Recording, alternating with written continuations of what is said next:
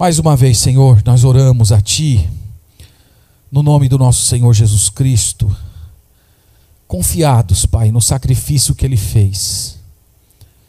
E por sermos Teus filhos, Senhor, nós somos alimentados pelas palavras que saem do Senhor.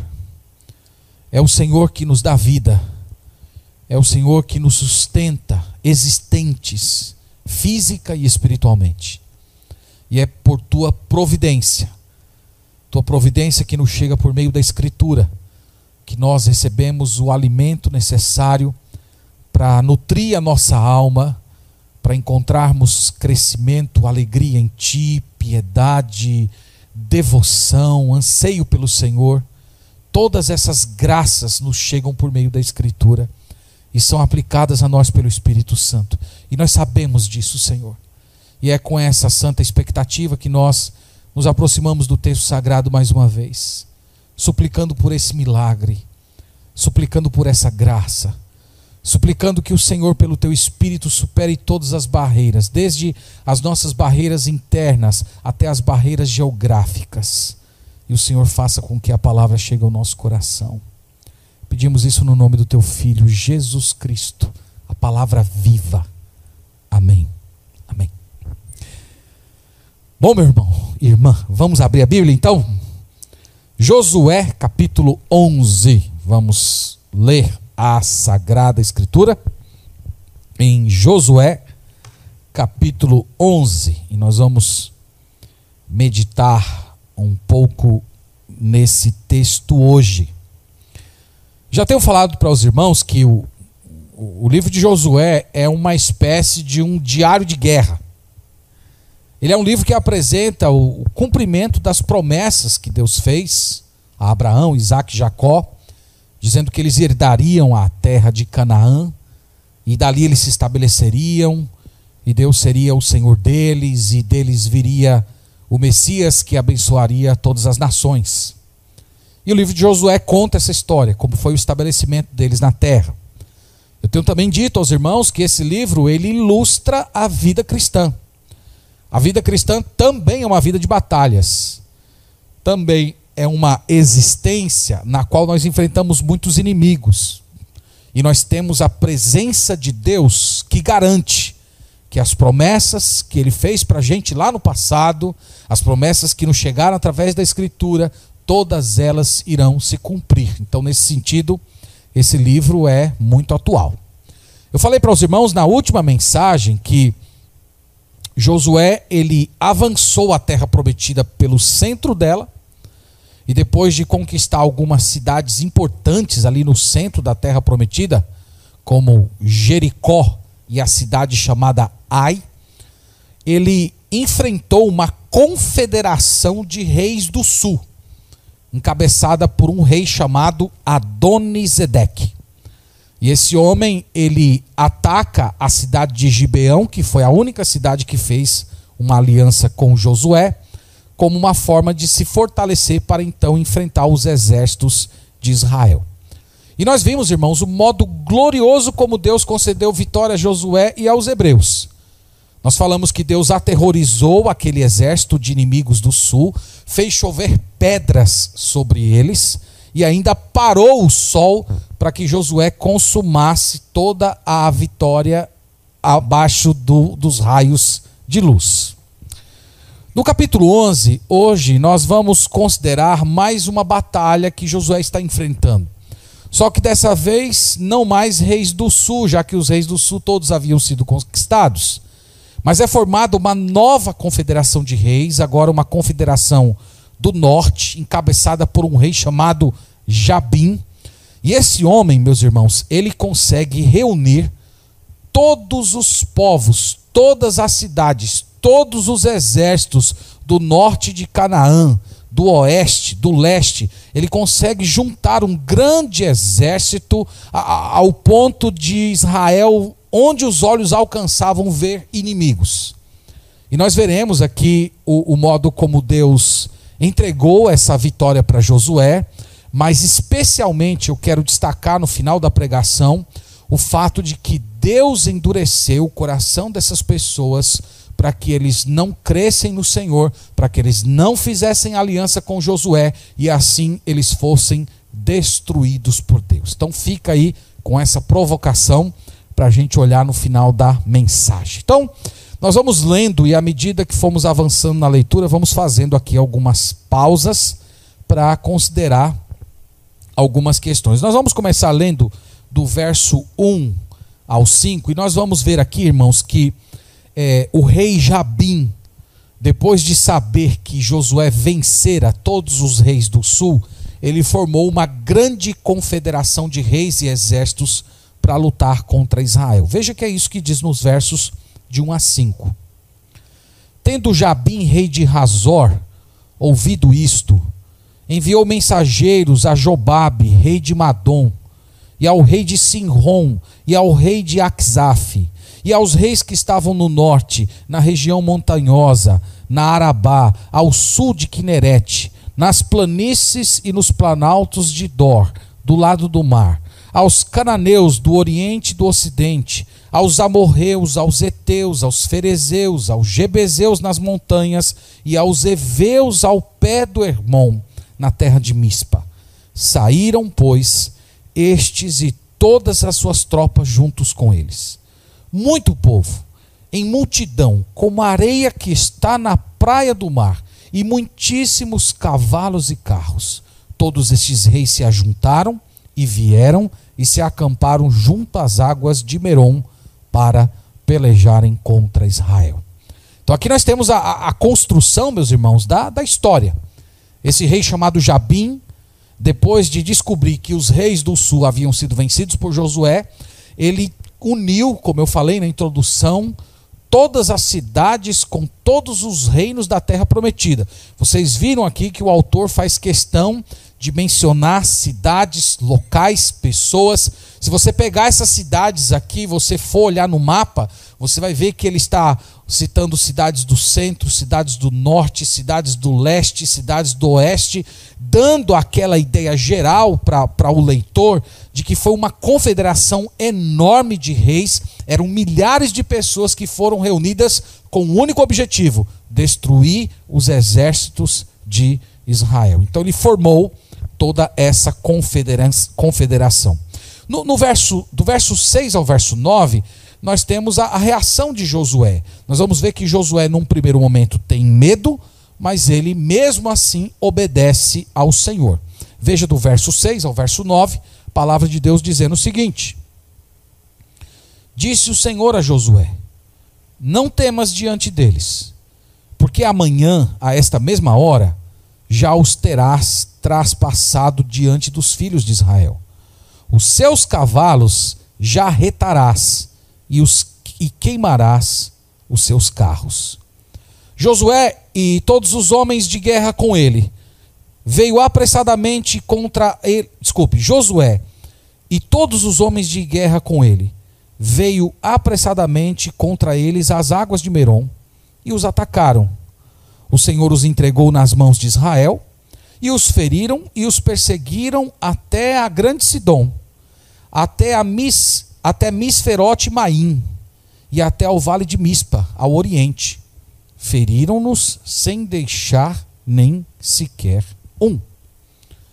Então aqui, irmãos, nós temos Deus falando com Josué. Deus chega para ele e diz: "Não temas". Ora, não temas por razões muito óbvias, era muita gente, era um, era um exército de milhares, poderíamos até dizer, quem sabe até milhões de pessoas. Era um, era um exército longo é, que povoava a terra. Além disso, é, era um povo que já dominava certas tecnologias que Israel ainda não tinha. O texto fala aqui, por exemplo, de carros de guerra. Então, esses carros de guerra já foram encontrados pela, pela arqueologia, é, eram de madeiras, normalmente ficava um soldado ou dois soldados em cima, era puxado por cavalos e tinham aqueles pinos de, de ferro ao redor que iam passando e arrancando as pernas das pessoas.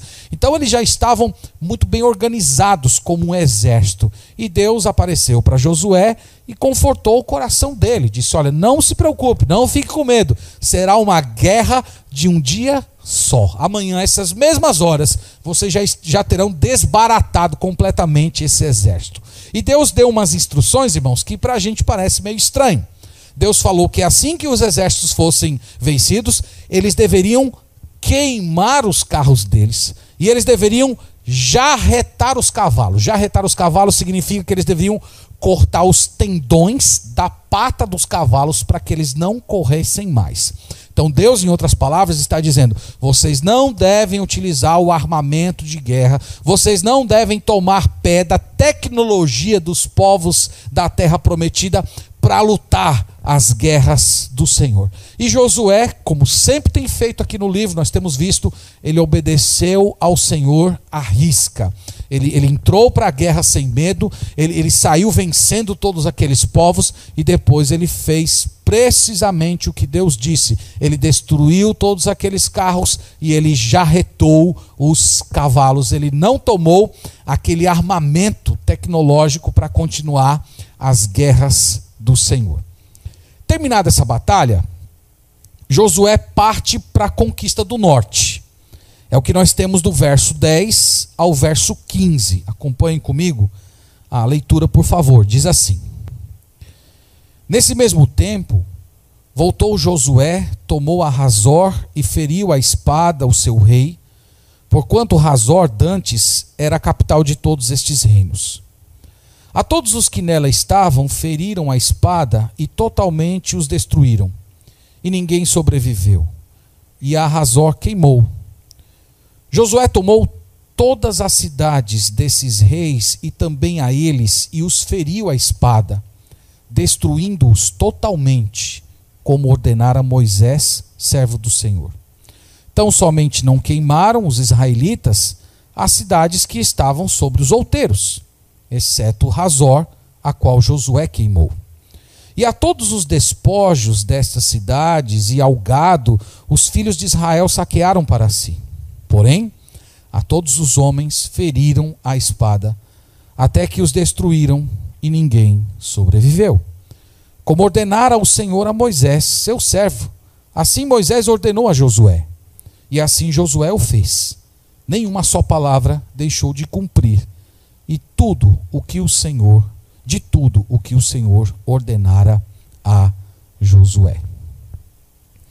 Então o texto, irmãos, é, é, é bem explicativo. Esse grande exército veio lutar com, contra Josué. Logo depois que Josué os derrotou, ele partiu com o seu exército para conquistar todas aquelas cidades. E aqui ele faz questão de mencionar cidades e regiões pelo nome, para dizer que ele estava simplesmente se apossando de toda a terra prometida, norte, leste e oeste.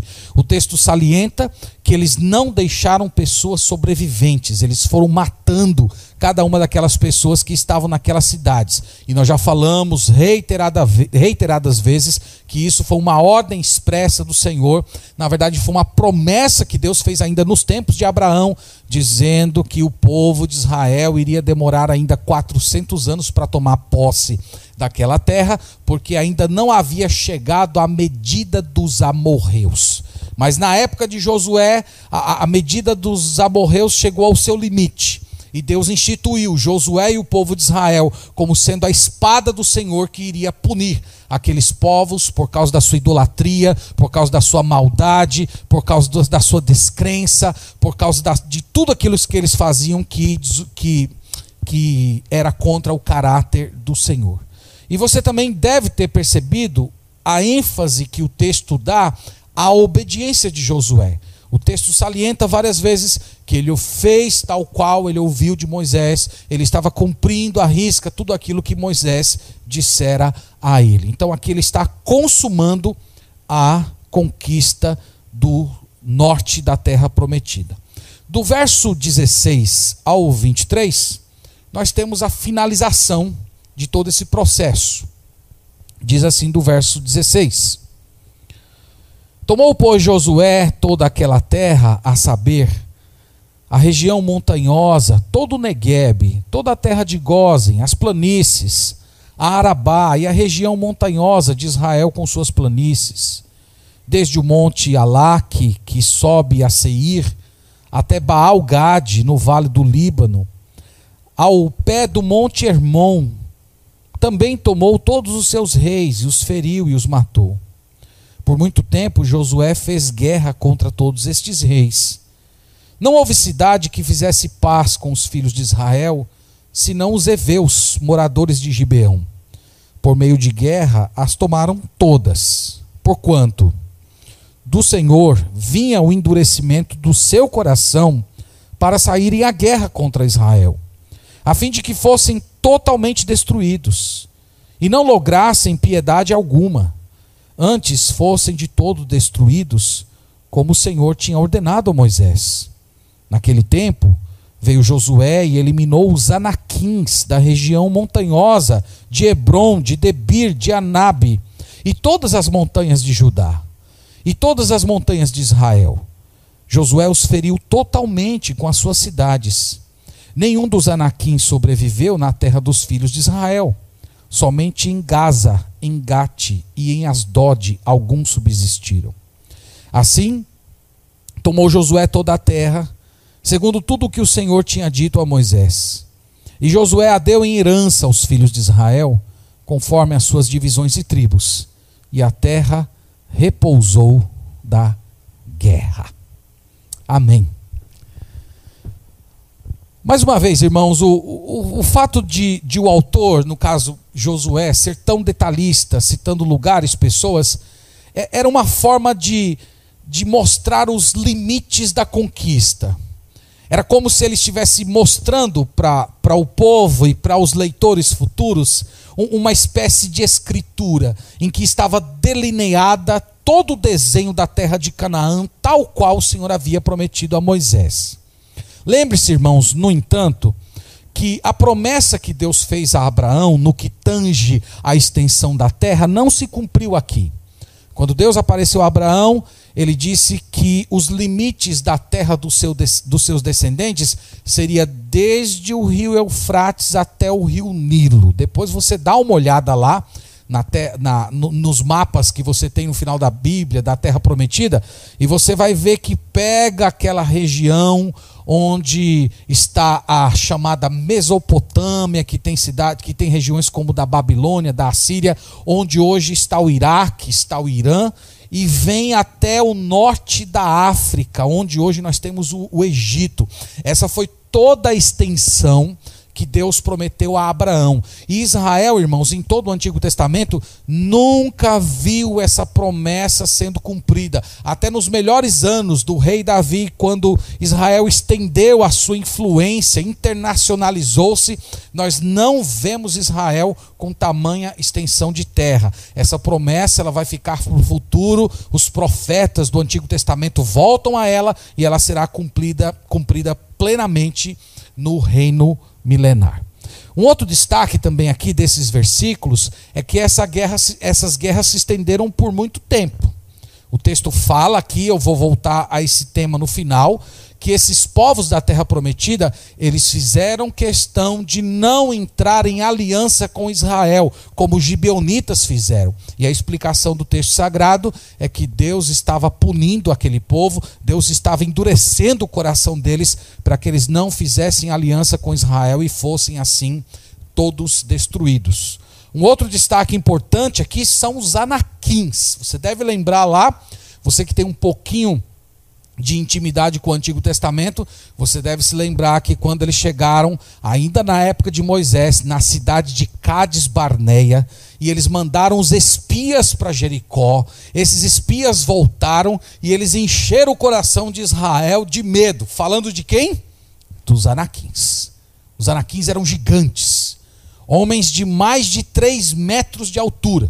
A arqueologia já tem descoberto isso, tem muito incrédulo negando isso mas você pode aí procurar já na internet que tem muitas fotos de descobertas arqueológicas de homens de mais de 3 metros. E o texto sagrado diz que o povo de Israel, lá na época de Moisés, fraquejou diante desses homens, diante desses anaquins. E aqui agora o povo de Israel, os hebreus estão entrando na terra prometida e Deus está dando vitória a eles sobre os anaquins, sobre esses homens gigantes que eram guerreiros.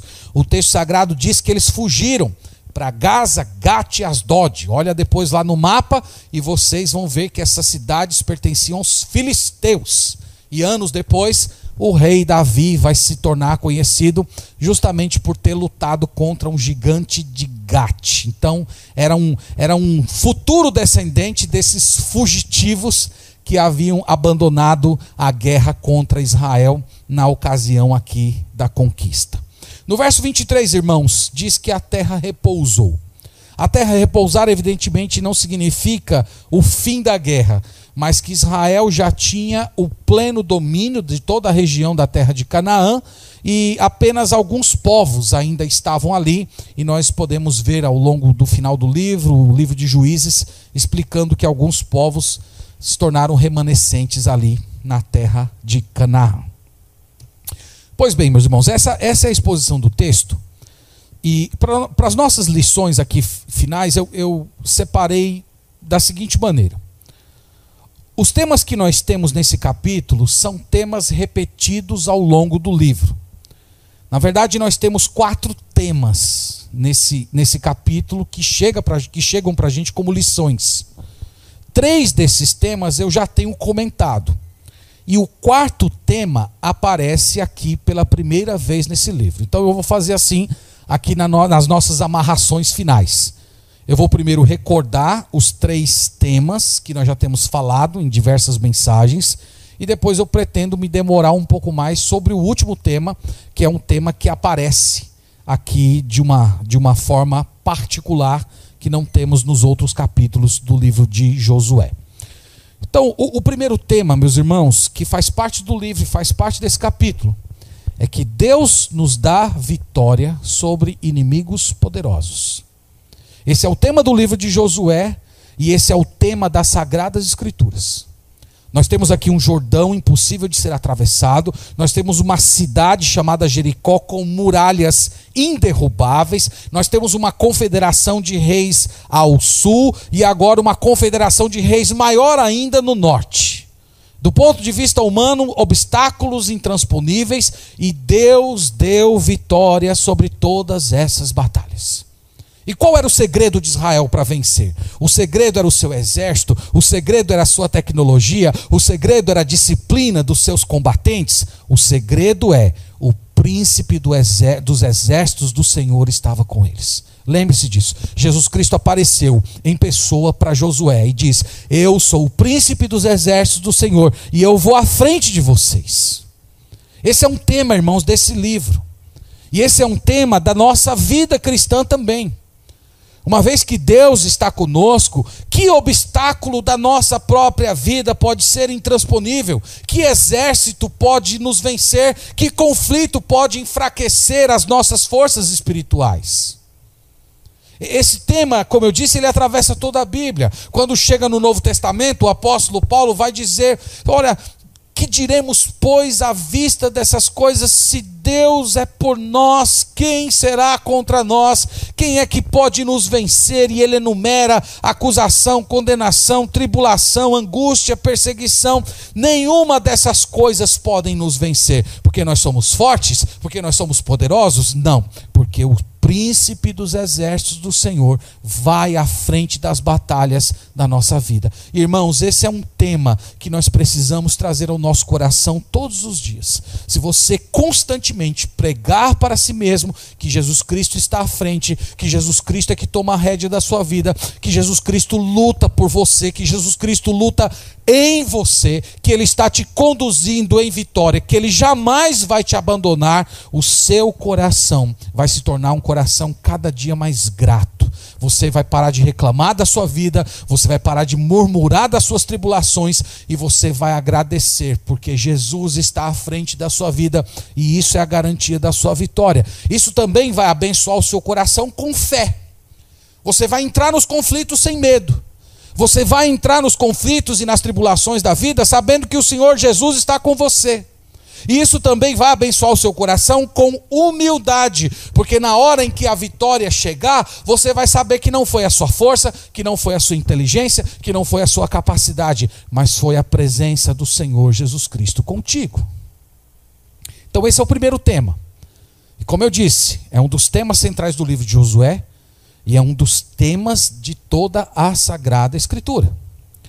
O segundo tema: Deus nos abençoa no caminho da obediência.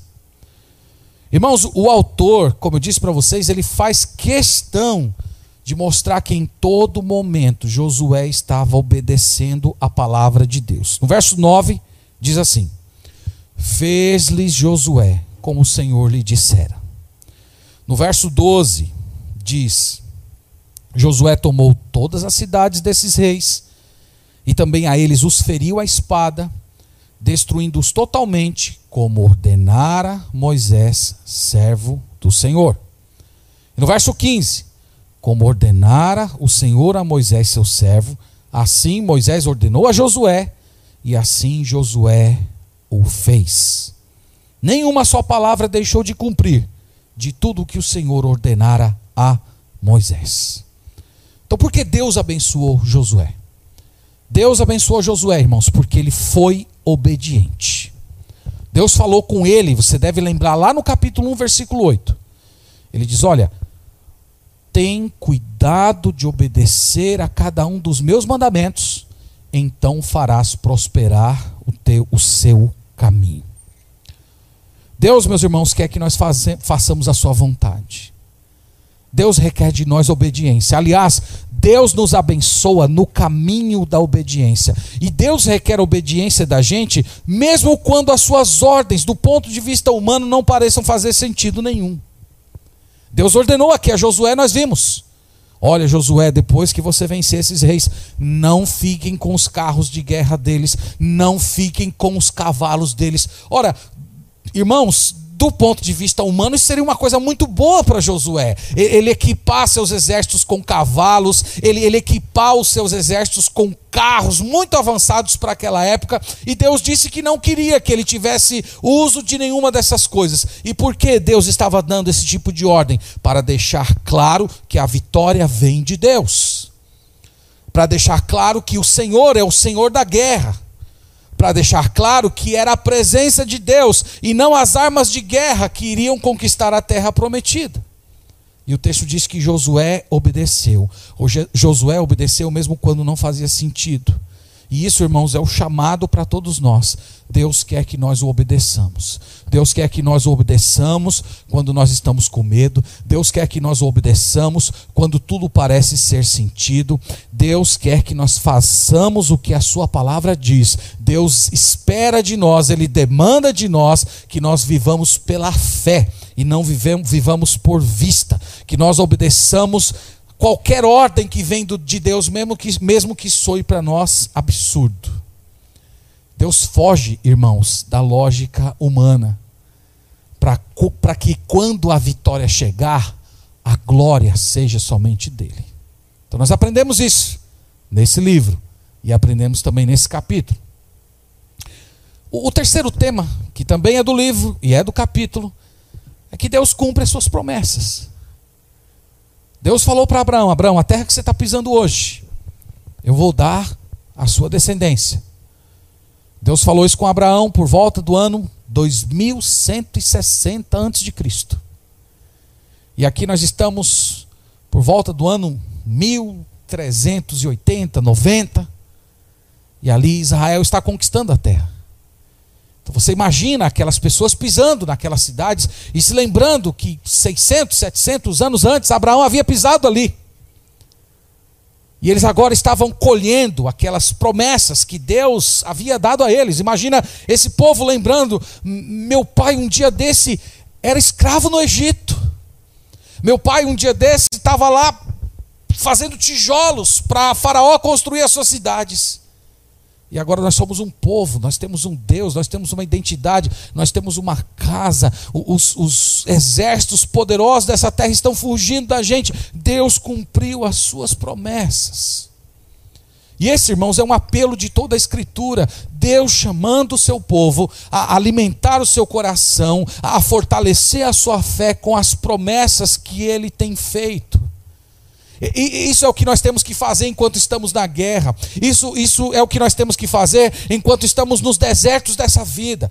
Crer em Deus, olhar para as promessas de Deus e pregar para nós mesmos cada uma delas e dizer: é verdade, o Senhor empenhou a Sua palavra, o Senhor vai cumprir aquilo que Ele disse, apesar de mim, apesar das minhas fraquezas, apesar dos meus pecados, Ele vai cumprir cada uma das Suas palavras.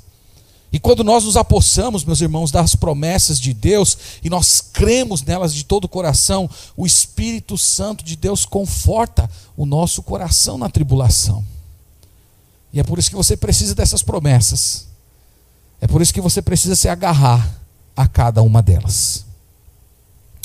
O quarto tema, e como eu disse para vocês, esse quarto tema, ele não apareceu no livro inteiro, ele aparece só agora e, e eu gostaria de dedicar um, um pouquinho mais de tempo para olhar ele de perto. E o tema é esse: Deus endurece pessoas. Esse tema para muita gente é estranho. Tempo desse mesmo, estava vendo um, um texto escrito por um amigo pastor em que ele fez uma, uma menção sobre esse assunto. E várias pessoas se revoltaram contra ele. Mas, irmãos, quem, quem se levanta contra essa verdade definitivamente, na melhor das hipóteses, não tem lido a Escritura com muita atenção. No verso 20, veja o que Deus diz aqui através de Josué. Porquanto do Senhor vinha o endurecimento do seu coração para saírem à guerra contra Israel, a fim de que fossem totalmente destruídos e não lograssem piedade alguma, antes fossem de todo destruídos, como o Senhor tinha ordenado a Moisés. Então, o texto diz que eles se recusavam a fazer aliança com Israel. O texto diz que eles formavam exércitos para lutar e destruir Israel. Que eles não queriam assinar um tratado de paz como os gibeonitas queriam ou fizeram. E por que, que eles não quiseram isso? A explicação é: Deus endureceu eles. E por que Deus endureceu o coração deles? O texto diz: porque Deus queria os punir, que Deus queria destruí-los, que Deus queria acabar com esses povos.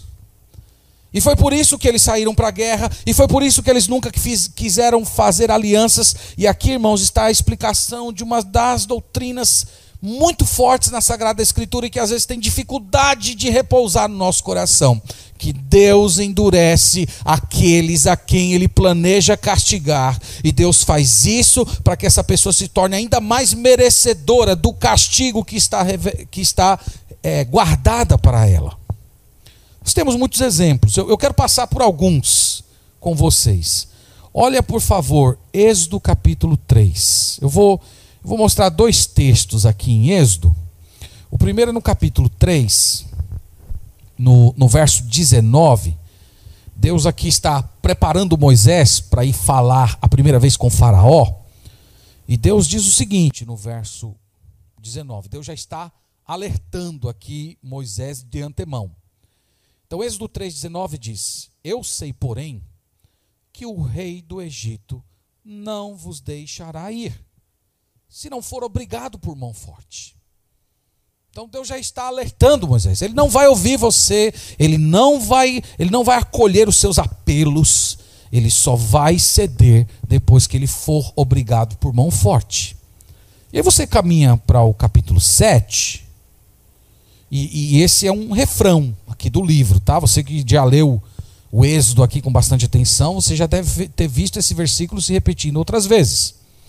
Então, no capítulo 7, versículo 3, diz assim: Eu, porém, endurecerei o coração de Faraó e multiplicarei na terra do Egito os meus sinais e as minhas maravilhas. Então veja, irmãos, o, o, o que o texto está falando. O texto está falando que Deus endurecerá o coração de Faraó. Em outras palavras, Deus está mandando Moisés ir até a presença de Faraó. Ele, ele iria fazer milagres na presença de Faraó. Faraó iria entender que o Deus de Israel é um Deus verdadeiro, é um Deus todo-poderoso, que o Faraó estava pecando pecando quando escravizava o povo de Deus, mas mesmo depois de toda essa luz, de toda essa revelação, diz o texto, Deus iria endurecer o coração dele.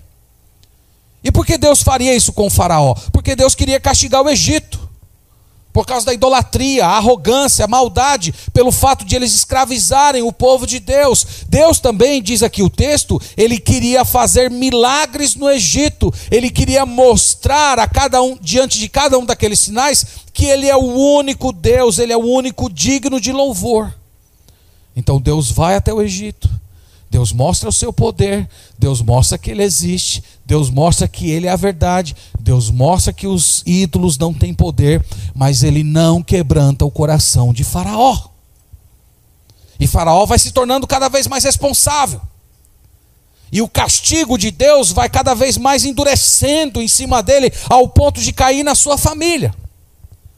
Então Deus endureceu o coração de Faraó porque queria castigá-lo por conta de todos os pecados que ele havia cometido.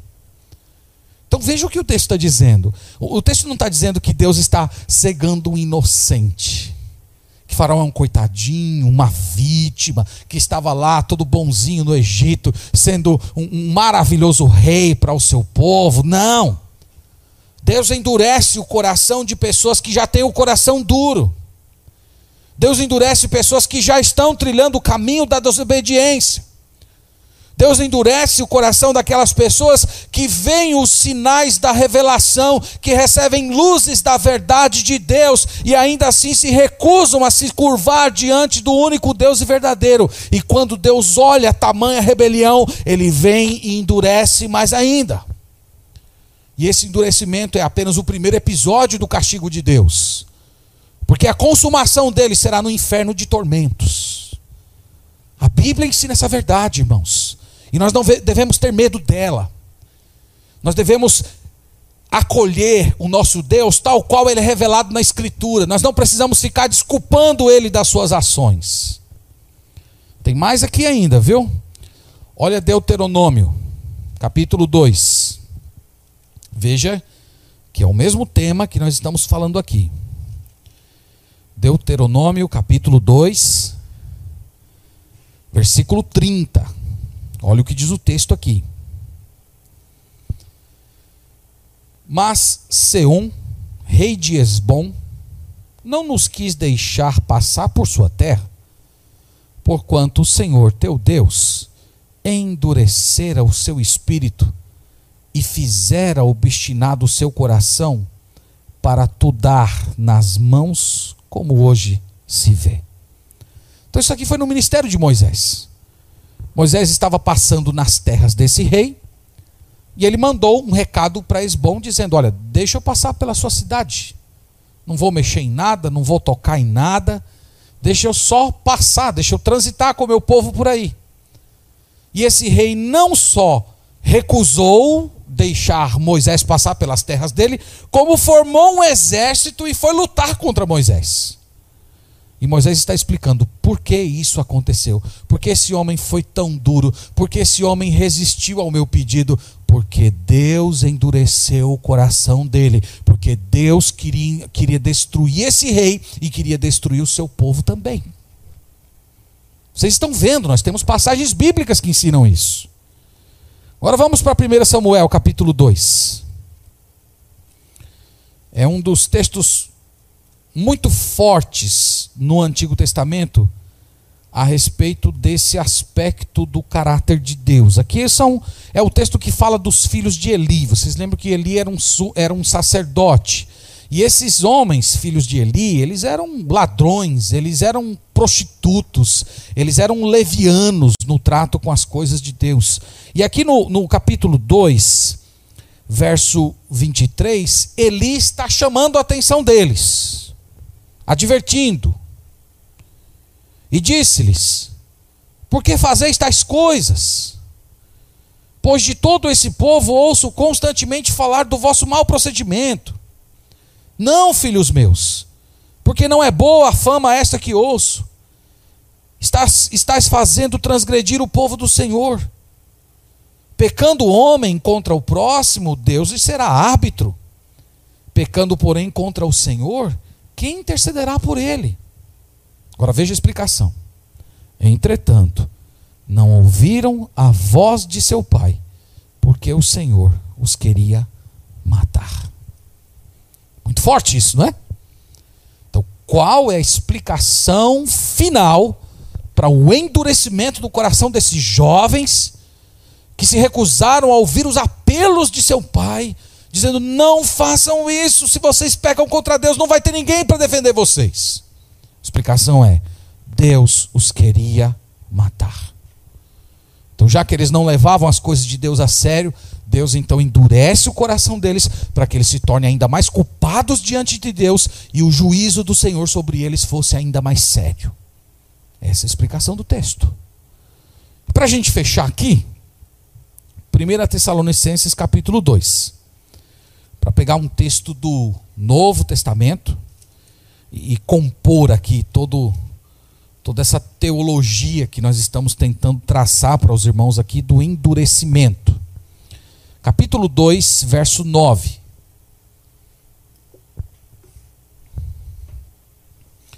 Então, segunda Tessalonicenses, capítulo 2, verso 9, falando aqui do anticristo, diz assim: Ora, o aparecimento do iníquo é segundo a eficácia de Satanás, com todo o poder e sinais e prodígios da mentira.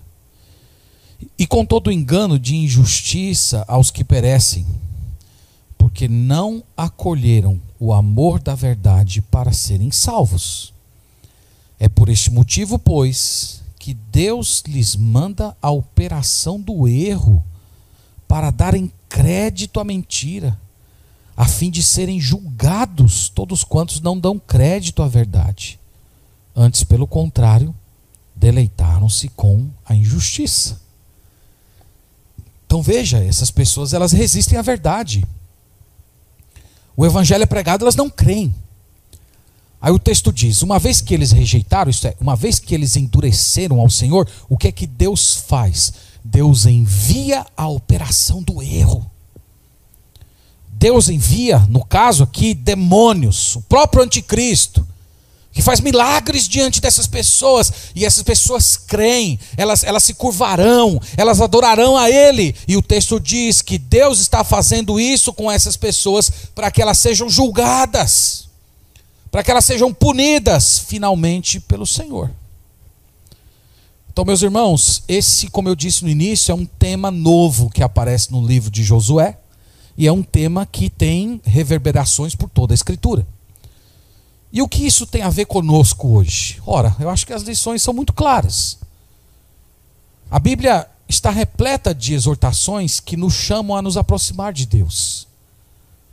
Deus disse ao povo de Israel e a todos nós: buscai ao Senhor enquanto se pode achar.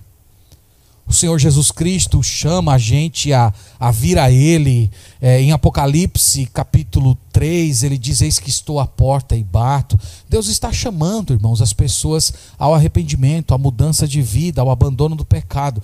Mas tem algo que nós aprendemos na Escritura: é que a paciência de Deus tem limites.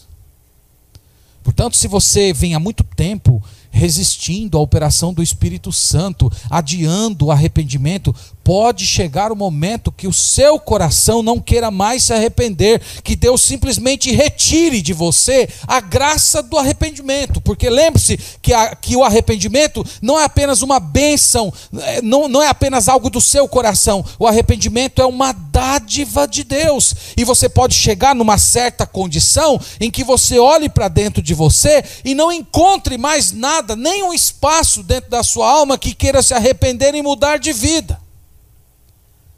É um erro você ficar pensando que pode abandonar o seu pecado na hora que você quer. Você não pode, isso é mentira.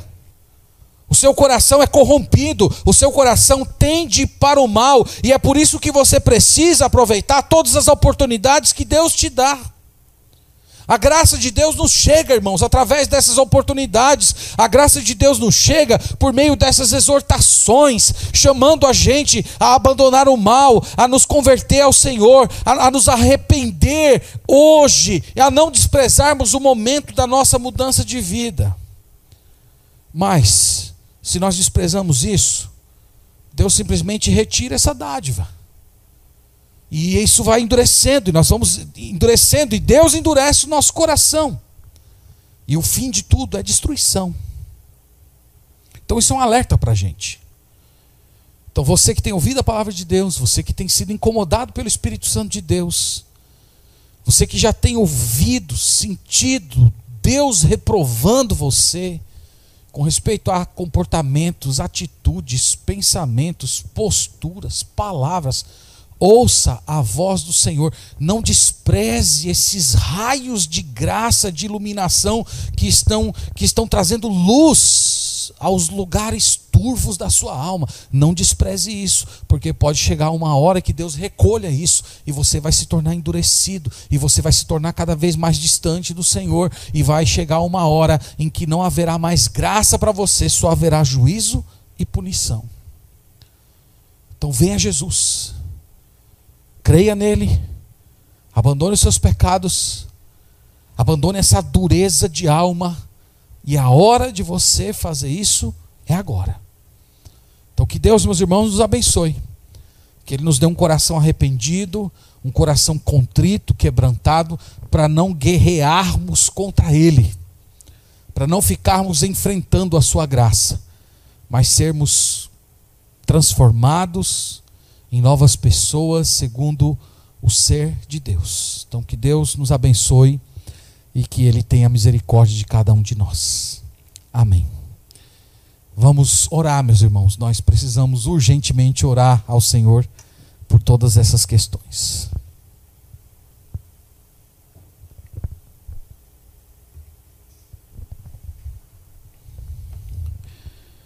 Senhor, nós te agradecemos, Pai, por esse momento